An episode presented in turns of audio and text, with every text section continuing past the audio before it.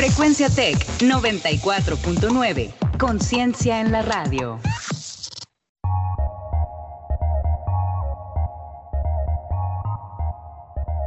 En 30. En 30. En 30. En 30. En 30. En 30.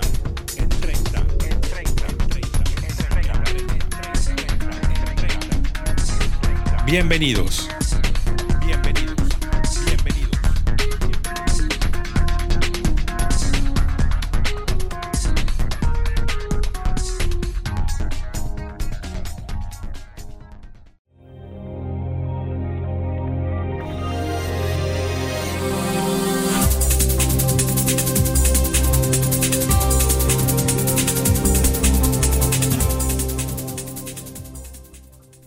Hola Juan Carlos, aquí nos encontramos en este jueves 2 de julio. Se hace calor en la mayor parte de la República. Hoy no ha llovido aquí, por ejemplo, en lo particular en Tlaxcala. Y vamos con información que también nos escuchas por www.frecuenciatech94.9 de FM y por www.frecuenciatech.com.mx. Además en Facebook como Frecuencia Tech 94.9 e Instagram arroba frecuencia-tech. Les recordamos nuestro Twitter, donde pueden ponerse en contacto con nosotros, arroba turrubiert93 y arroba romano-rrc. Un día como hoy, en 2012, Steve Fawcett es la primera persona que logra circunvalar en solitario el mundo sin escalas en globo aerostático. Hoy les vamos a presentar información sobre cómo en Nuevo León vuelve el encierro, no hay toque de queda como se especuló en la mañana y eso es por el momento. La Fiscalía de Peña Nieto dejó sin justificar 7.8 millones de dólares, el negocio de la venta ilegal de plasma de pacientes de COVID en Bolivia, un tema que vaya que va a generar polémica allá, no solo en Bolivia, sino en el, la región latinoamericana. Y además en la agenda deportiva, les vamos a mostrar todo lo que se viene en este segundo semestre del año. Y ahora sí vamos con información local, con lo que es todo este tema del, si hay encierro, cuáles son las nuevas medidas, etcétera, en, en nuestra sección en corto. En corto. Las noticias locales. Las noticias locales. Las noticias locales. En corto. Las noticias locales. Y después de un montón de rumores, de especulaciones, de, de, varios cambios en la información y de tuitazos ahí aclarando el gobernador acerca de si iba o no iba a haber un toque de queda, de si iba o no a haber eh, nuevamente restricciones, pues ya todo quedó aclarado ya en la conferencia de prensa de las 3 de la tarde y esto es lo que tenemos de información. El gobierno estatal ya indicó meter reversa en la reactivación económica que inició en junio en medio de la pandemia del COVID-19 y suspenderá nuevamente actividades no esenciales entre las 10 y las 5 de la mañana, o sea, entre las 22 horas y las 5 horas de lunes a viernes y todo el día sábados y domingos. Las medidas restrictivas para negocios y permanencia de personas en la vía pública se implementará a partir de mañana, informó, como les comentaba, esta tarde ya el gobernador Jaime Rodríguez. Si continuamos con el crecimiento del virus, se nos colapsará el sistema de salud y tendremos que cerrar todo, dijo en conferencia de prensa virtual.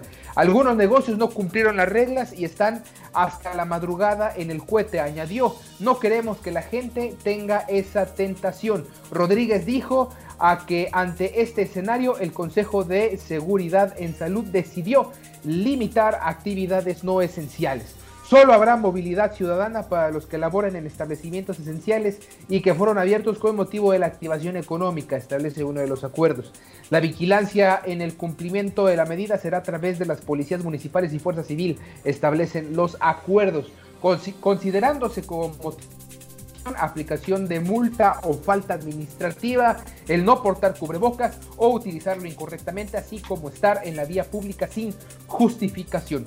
Se establece además la suspensión de actividades en parques y plazas para niños y grupos vulnerables, así como la renta de quintas y todo tipo de eventos sociales como bodas, quinceaños, bautizos, todos los días de la semana de lunes a domingo. Además, durante toda la semana se suspenderán actividades en ríos y parajes eh, turísticos.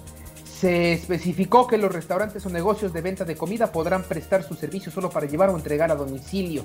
El gobierno estatal presentó a los ediles el semáforo epidemiológico que tienen dos indicadores en rojo que indica riesgo máximo, dos en anaranjado, riesgo alto y dos en amarillo, riesgo intermedio. En rojo aparecen el promedio de casos nuevos con 314 y las tasas de transmisión que es de 2.1, aunque los datos eh, son de la semana pasada. En naranja aparece la ocupación de camas para pacientes con COVID-19 con el 55% y el promedio de funciones con 11. Mientras que el amarillo aparece el porcentaje de pruebas positivas con 25%. Esta semana todos los días se han presentado más de 600 contagios diarios y la ocupación hospitalaria creció ayer al 64% cuando el nivel de riesgo máximo para llegar a rojo es arriba del 70%.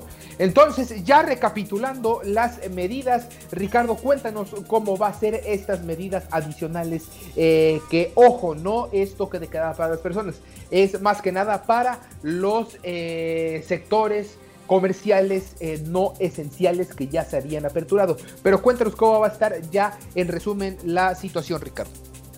Bueno, esas medidas adicionales implican suspensión de trabajos o servicios no esenciales de lunes a viernes de las 22 horas a las 5 horas. Suspensión de trabajos o servicios no esenciales las 24 horas los sábados y domingos, o sea, el fin de semana.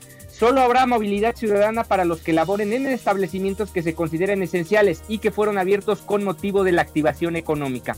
En virtud del crecimiento en el número de pacientes eh, contagiados de SARS-CoV-2, así como de defunciones, la Secretaría de Salud propone al Ejecutivo del Estado implementar las siguientes medidas adicionales, las, las que ya se mencionaron. Ahora, refuerzas, refuerzo a las medidas de control, suspensión de actividades en parques y plazas públicas para grupos vulnerables todos los días de la semana. Se mantiene la suspensión de actividades en quintas de renta para eventos sociales todos los días de la semana y se mantiene la suspensión de eventos sociales como bodas, 15 años, bautizos y esto también para todos los días de la semana. Además, suspensión de actividades en ríos y parajes turísticos los siete días de, de la semana y se considera justificada la presencia en vía pública solo por motivos de fuerza mayor a personas que o traslados para compra de medicamentos, traslado para compra de alimento, traslado a unidades de atención médica públicas o privadas, traslado a centros de refugio o instituciones públicas o privadas de asistencia social y se considera justificada la presencia en vía pública solo por motivos de fuerza mayor, el traslado a instalaciones de seguridad pública, protección civil, procuración y administración de justicia en e instituciones consideradas esenciales para la protección de la persona, familia, bienes o protección de cualquier persona que conforme la ley esté obligado a cuidar y proteger a otras consideradas por la ley vulnerables, protección de niñas, niños y adolescentes, así como los propios adultos mayores. También el traslado a los centros de trabajo esenciales y que cumplan con los protocolos conforme al plan de reactivación económica en restaurantes con servicio a domicilio o para llevar a los centros de trabajo de aquel de todo aquel sector productivo se ha catalogado como esencial. Los restaurantes o negocios de venta de comida podrán prestar sus servicios en dichos, en dichos horarios solo para llevar o entregar a domicilio y podrán seguir trabajando todas las empresas que cumplan con los protocolos conforme conforme al, plan estatal de reapertura. Finalmente, los últimos dos puntos, traslado a los centros de trabajo esenciales y que cumplan con los protocolos conforme al plan de reactivación económica y a los centros de trabajo de todo aquel sector productivo sea catalogado como esencial. Pues ahí está entonces, eh, ya queda eh, más eh, claro. como quiera, la situación está bastante difícil. Me parece que ya tarde que temprano se tenía que dar. Me parece que esta decisión se, toma más tarde que, que, pronto. Pero bueno, esperemos que se evite la saturación de hospitales y que se empiece, se empiece a despejar esto que, y que la gente también cree conciencia, eh, porque sí, sí hemos visto que se ha relajado, lo hemos mencionado aquí, Ricardo, tú y yo en este espacio, eh, que aquí te, lo he comentado que en la, en la, en la metrópoli de Nuevo León, eh, de la ciudad de Monterrey y, zona metropolitana, pues sí se ha relajado bastante en los centros comerciales, la gente ya sale, los mercaditos en las zonas populares también, ya empezaban las ventas de artículos esenciales y no esenciales la gente ya empezaba a dejar de usar el cubrebocas y pues ahí está la consecuencia. Por lo pronto el gobernador también añadió que eh, por lo pronto pues no se iban a volver a, las medidas como la suspensión de venta de cervezas por el momento. También eh, indicó que pues sí van van, a, va a haber penalizaciones ya más fuertes para la gente que no use el cubrebocas. Ya está estipulado en el Código Penal, también lo hemos comentado, esto de el, que las personas que sepan que están contagiadas o que ya tenían el diagnóstico y aún así están en la calle, pues ya van a procesar penalmente contra ellas.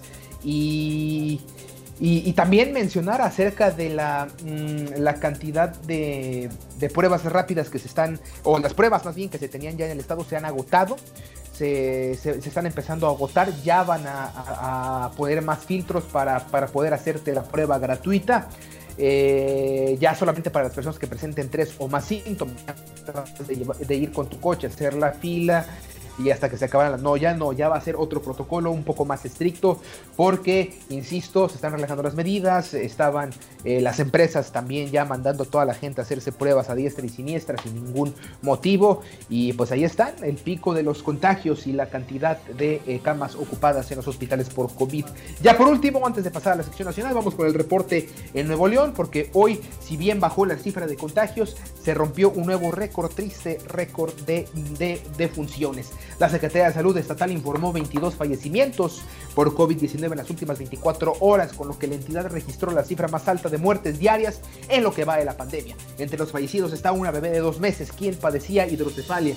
Manuel de la O, secretario de Salud Estatal, informó que en el último día se registraron 636 casos confirmados, con los que el número de contagios llegó a 12.388 y el de fallecimientos a 414 en Nuevo León. El funcionario agregó que 7.920 pacientes se han recuperado, mientras que 938 casos permanecen como sospechosos. El número de pacientes hospitalizados llegó a 961, lo que representa el 67% de la ocupación de camas hospitalarias para pacientes con COVID-19. Ayer eran 64%, hoy 67%. Eh, sabíamos que para el viernes íbamos a estar en el 70% y que si esto no se, se, se controlaba, pues probablemente íbamos hasta a hacer falta camas. Pues ahí está ya la información del COVID-19. Insistimos, eh, quédese en casa.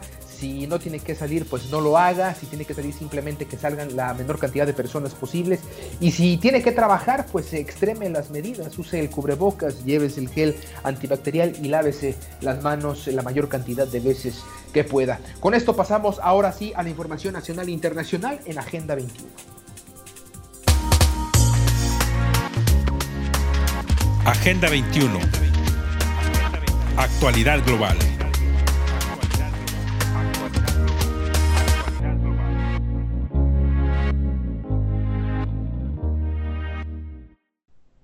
La Fiscalía de Peña Nieto dejó sin justificar 7.8 millones de dólares. Entre 2013 y 2014, la División de Asuntos Internos de la extinta Procuraduría General de la República, la PGR, dejó sin justificar 102, 102 millones de pesos, lo que equivaldría a 7.8 millones de dólares en aquel, en aquel momento de una partida para asuntos de seguridad según una investigación de la propia dependencia a la que ha tenido acceso. Esto es información que eh, le estamos dando a partir del diario español El País que ha hecho esta investigación.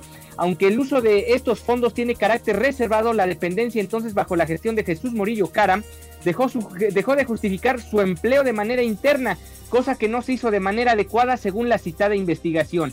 Además, los investigadores detectaron movimientos extraños en la entrada y salida del dinero de las cuentas de asuntos internos, ingresos puntuales, casi todos por 5 millones de pesos, y retiros en efectivo por la misma cantidad dos o tres días más tarde. Según las pesquisas, Asuntos Internos de la PGR pasó de gastar 600 mil en 2011 2 millones de pesos en 2012 a 73 millones en 2013 y 71 millones en 2014. En total 144 millones, un aumento de 3.400%. 3.400% de esta partida generalmente se emplea para pagar confidentes operativos y otros gastos relacionados con seguridad pública y nacional. Ni la Auditoría Superior de la Federación ni la Secretaría de la Función Pública tienen acceso al detalle de cómo se usó el dinero. Pese al aumento anormal de gastos, los resultados de, asuntos internos no mejoraron respecto de otros años ni se atendieron más casos en este periodo. Esto según la investigación. Fuentes de la administración de Murillo Karam indican que el aumento del gasto con cargo a esta partida en asuntos internos se debe a la contratación de más personal y al aumento de casos atendidos. Sin embargo, estas fuentes no aportaron documentos que sostengan dicha afirmación. Este caso revela las irregularidades del gasto de seguridad pública y nacional solo en esta dependencia de la PGR durante la gestión de Murillo Karam, quien dejó su cargo tras el caso de, Ayotzinapa que eh, días anteriores les habíamos hablado sobre las nuevas los nuevos datos que acaban de salir a la luz. Exactamente, Ricardo. Híjole, la verdad es que eh, es eh, todo un tema. Cada vez está saliendo más y más eh, a flote investigaciones que tienen que ver con lo que me parece, y, no nada más a mí, sino también a, cierta parte de la, población que, que, coinciden también académicos, investigadores y periodistas, como el sexenio de Peña Nieto, uno de los sexenios más corruptos en la historia de este país, no se diga también de los eh, más violentos. No es que la cosa esté mejor ahorita, no es que el país sea menos violento. Sí se ve lento, pero seguro lo que se está haciendo para el combate a la corrupción, al menos las investigaciones y las primeras pesquisas. Pero si algo, si, algo se está viendo en este sexenio, pues es el combate a la corrupción por parte de este gobierno contra el gobierno anterior, por supuesto uno de los gobiernos más corruptos, se sabía voces, no había, no había suficientes pruebas a lo mejor, pero ahora cada vez salen más y más a la luz eh, pruebas y salen más investigaciones y salen más datos que revelan eh, la cantidad de corrupción que había en el país hace apenas unos cuantos años. Y lo que falta también ahora con el, con el sexenio de, de, Calderón, con lo de García Luna y demás, pues hay para largo y cada vez saldrán más cosas. ¿Te parece, Ricardo, si pasamos a más información del ámbito nacional? Y es que el cártel Jalisco Nueva Generación tiene en la mira también al gobernador de la entidad de eh, Jalisco, precisamente el señor Enrique Alfaro, uno de los sicarios detenidos tras el operativo fallido contra el secretario de Seguridad de la Ciudad de México, García Harfush, reveló, según fuentes oficiales, que en la lista de objetivos del cartel está el gobernador. Eh, no nada más eso, sino también en Guanajuato ya hay amenazas contra el mismo gobernador, su fiscal, el señor Samarripa, y algunos alcaldes de los municipios de Celaya y de eh, Juventino Rosas, al igual que jefes de la policía, todos supuestamente trabajando para el marro en ese caso. En este caso de Jalisco es por no querer trabajar eh, ya de la mano. Así están las cosas con el cártel Jalisco Nueva Generación que ha tomado una relevancia en el país en los últimos meses. Eh, que de verdad es impresionante todo el poder y todo el territorio ya que abarcan junto con el cártel de Sinaloa. Además, tras el asesinato de 26 personas en un centro de rehabilitación en Irapuato, Guanajuato, que también fue obra eh, presuntamente del cártel Jalisco Nueva Generación. El alcalde de aquel municipio, Ricardo Ortiz, en Irapuato, Guanajuato, urgió afinar la estrategia de seguridad entre los niveles de gobierno porque dijo que la presencia de las Fuerzas Armadas no es suficiente. El edil consideró que el ataque armado es un reflejo de la situación del crimen en la entidad. Señaló además que muchos centros de rehabilitación son operados por el crimen organizado. Finalmente, el alcalde se dijo sorprendido por la hazaña con la que fueron ejecutadas 20 y agregó que la Fiscalía General del Estado absorberá los costos funerarios de las personas ejecutadas. Y finalmente, el subsecretario de Salud, Hugo López Gatel, admitió en entrevista con The Washington Post que la Ciudad de México ha sufrido tres veces más muertes de lo normal entre marzo y mayo. El funcionario dijo al medio que esto se desprende de un estudio del gobierno que será público próximamente. La cifra exacta aún no fue revelada y incluiría muertes relacionadas directa e indirectamente por la pandemia del coronavirus, según el medio, o sea, el Washington Post. En este periodo, destaca el Post, se informó de alrededor de 4.000 fallecimientos por COVID en la ciudad. Y no está nada alejada estas cifras, el que se haya triplicado las muertes en la Ciudad de México con lo que ha sucedido también en otras ciudades, como en el caso específico de New York, de la ciudad de Nueva York, en Estados Unidos, eh, donde se cuadruplicó la cantidad de muertes allá en aquella ciudad en Estados Unidos y también en otras, también en Madrid, también en París, en los grandes urbes donde el coronavirus azotó en su momento. Ricardo, ¿te parece si nos das la actualización del virus en México y el mundo? Sí, sigue números altos, lamentablemente, en, los casos que se reportan diariamente. Ayer se reportaron 5.681 nuevos casos, que ya dan un total de 232.000. De esos 138.000 personas ya se recuperaron y se reportaron 741 muertes más, 28.510. Eh, eh, es un tema bastante delicado. Mencionabas aquí a propósito lo que está ocurriendo en otros estados como lo, que acontece en Guanajuato. Aquí hay un dato bastante interesante. De, desde que inició la pandemia en Guanajuato, aproximadamente han muerto entre 500 y 600 personas por COVID-19. Han muerto el doble de personas por temas de inseguridad, por homicidios dolosos. Un tema que hay que ponerle el ojo porque es increíble que duplique la cifra de muertos por COVID en la entidad de Guanajuato en lo que vamos de, la pandemia. Sí, una, una cosa realmente tristísima lo que está sucediendo en, en toda la entidad eh, de Guanajuato, no cuna de la, de la independencia, eh, es más probable que mueras en un enfrentamiento armado que te contagies de COVID, pues así está la estadística. Eh, también, ¿no? el caso de Colima, donde ha sido también otro de los epicentros de la inseguridad, el mismo Jalisco. Guerrero también se ha convertido en los últimos años, eh, ahí epicentro de la violencia también junto con Michoacán, pero sobre todo en Guanajuato ahorita la cuestión está verdaderamente que arde. Eh, ¿Te parece, Ricardo, si nos cuentas la historia de la venta ilegal de plasma contra el COVID allá en Bolivia, esto en materia internacional? Bolivia y el negocio de esta venta ilegal de plasma contra el COVID. La Cámara de Diputados de Bolivia aprobó el miércoles por unanimidad la ley de, de que fomenta la donación voluntaria de plasma hiperinmune el tratamiento realizado con este componente de la sangre ha mostrado resultados favorables en la recuperación de pacientes graves infectados por COVID-19. La creciente búsqueda de fluido y el escaso suministro, junto con la crisis económica causada por más de 100 días de cuarentena, han convertido al plasma en una mercancía comercializada ilegalmente. A pesar de la estricta cuarentena, Bolivia tiene más de 33 mil casos de COVID y la enfermedad ha matado a 1.123 personas en todo el país, que tiene poco más de 11 millones de habitantes. En mayo, el Ministerio de Salud de Bolivia autorizó el uso de plasma hiperimune para pacientes graves contaminados por el coronavirus. Solo las personas infectadas que han dado negativo en dos pruebas pueden donar el fluido. Según los organismos oficiales, hasta el martes 30 de junio, ahora el último día del mes pasado, Bolivia había registrado unos 9.340 pacientes recuperados. Sin embargo, el suministro de este material extraído de la sangre y del que se quitaron los glóbulos rojos y blancos sigue siendo inferior al elevado número de personas infectadas. El plasma solo puede ser inyectado si hay compatibilidad sanguínea entre el donante y el paciente. Los pacientes con tipo de sangre AB positivos y AB negativos son los que tienen más dificultades para obtenerlo.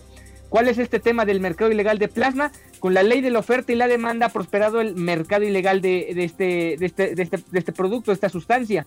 En lugar de donar espontáneamente el fluido, hay quienes cobran por él, así como lo escucha, cobran por el fluido, por el plasma. La venta de plasma puede alcanzar los 3 mil dólares, muy por encima del salario mínimo boliviano, equivalente a 304 dólares al mes. Además, el desempleo en las zonas urbanas de Bolivia subió al 7.34% en abril de este año, según el Instituto Nacional de Estadística. La tasa es la más alta desde 2016. Antes que la Cámara de Diputados aprobara el texto que fomentaba la donación de plasma por parte de personas que habían superado el COVID-19, la ley de medicina transfusional ya prohibía la venta de sangre y derivados del plasma. El texto aprobado el miércoles y que depende de la votación en el Congreso determina que todas las transfusiones de sangre están exentas de, remuneración, tanto para los profesionales y o técnicos a nivel institucional público como para los donantes. Cada donación puede ayudar en el tratamiento de dos a cuatro personas. Muchos individuos que contrajeron el COVID-19 están sufriendo prejuicios en el trabajo por parte de vecinos e incluso por los familiares. La situación ha cambiado y gracias a los incentivos la población considera ahora a los donantes como héroes, ya que pueden salvar vidas. La ley exige la creación de un registro nacional de pacientes recuperados del coronavirus. El objetivo es obtener una base de datos actualizada y confidencial para ayudar a los pacientes en situaciones más graves. Y bueno, eh, a través de, redes sociales se, habló de este tema, Juan Carlos.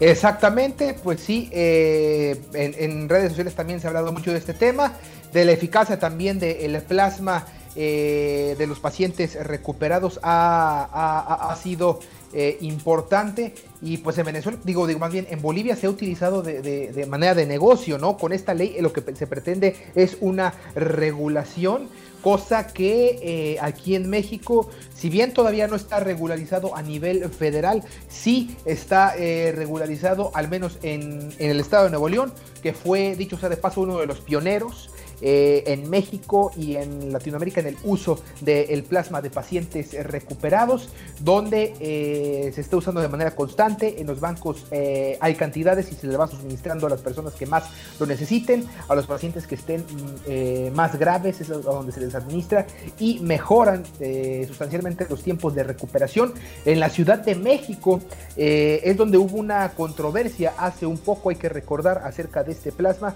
debido a que el hospital ABC, la Secretaría de Salubridad de, la Ciudad de México, eh, le negó a los hospitales privados eh, realizar estas transfusiones de plasma y para tener una mejor regulación por parte de, las, de la Ciudad de México como entidad.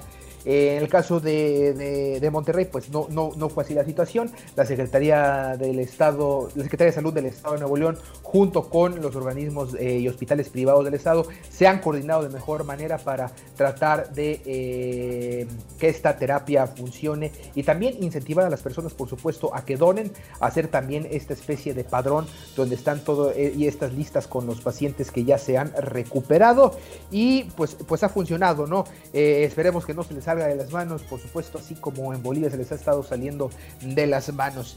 Y bueno, es momento de pasar a la información eh, de los deportes, ya daremos más información en otra ocasión. También hay bastante información deportiva. Vámonos desde las gradas. Desde las gradas, lo último en deportes.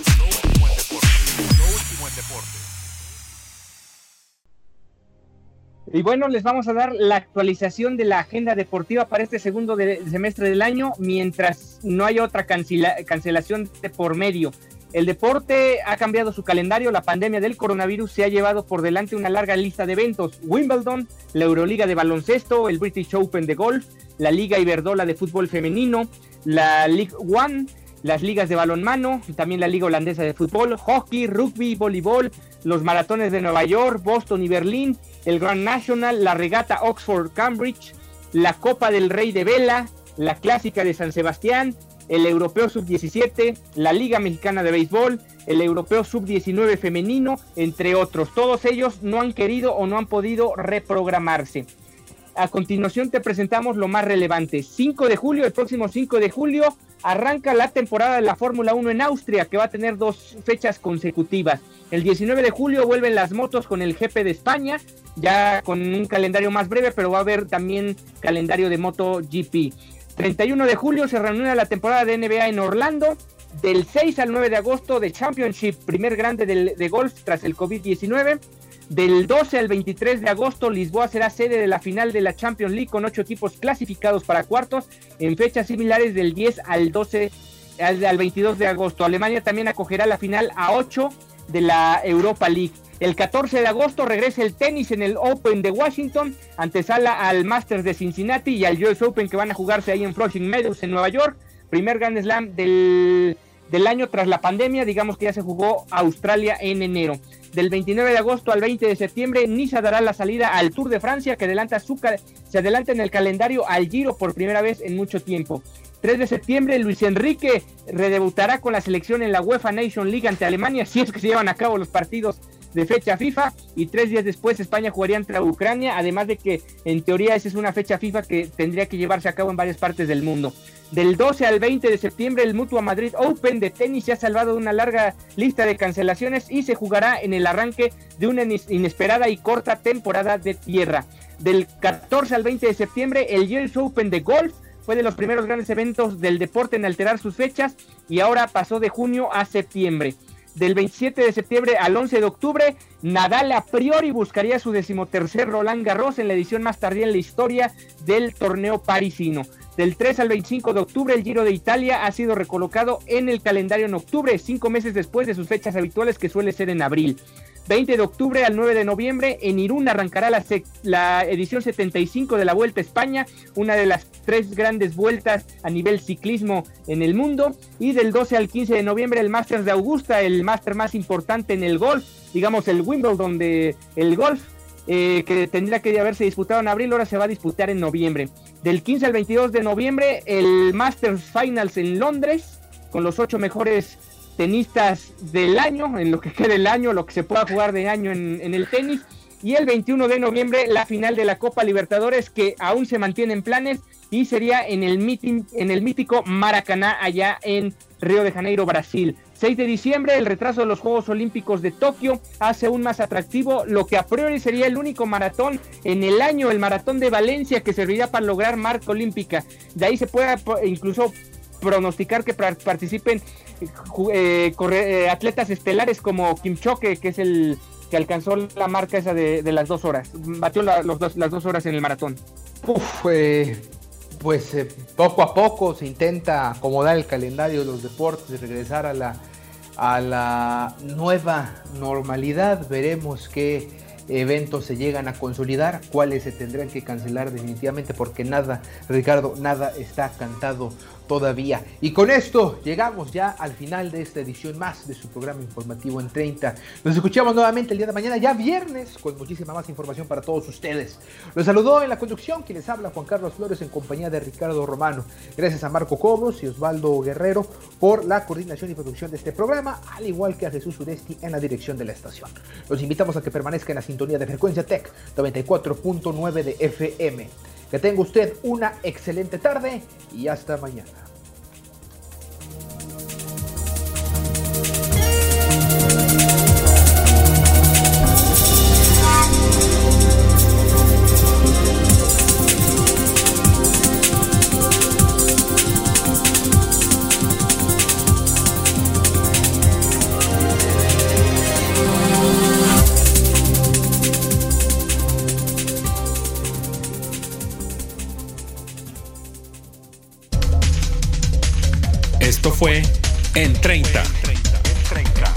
30. Hasta la próxima.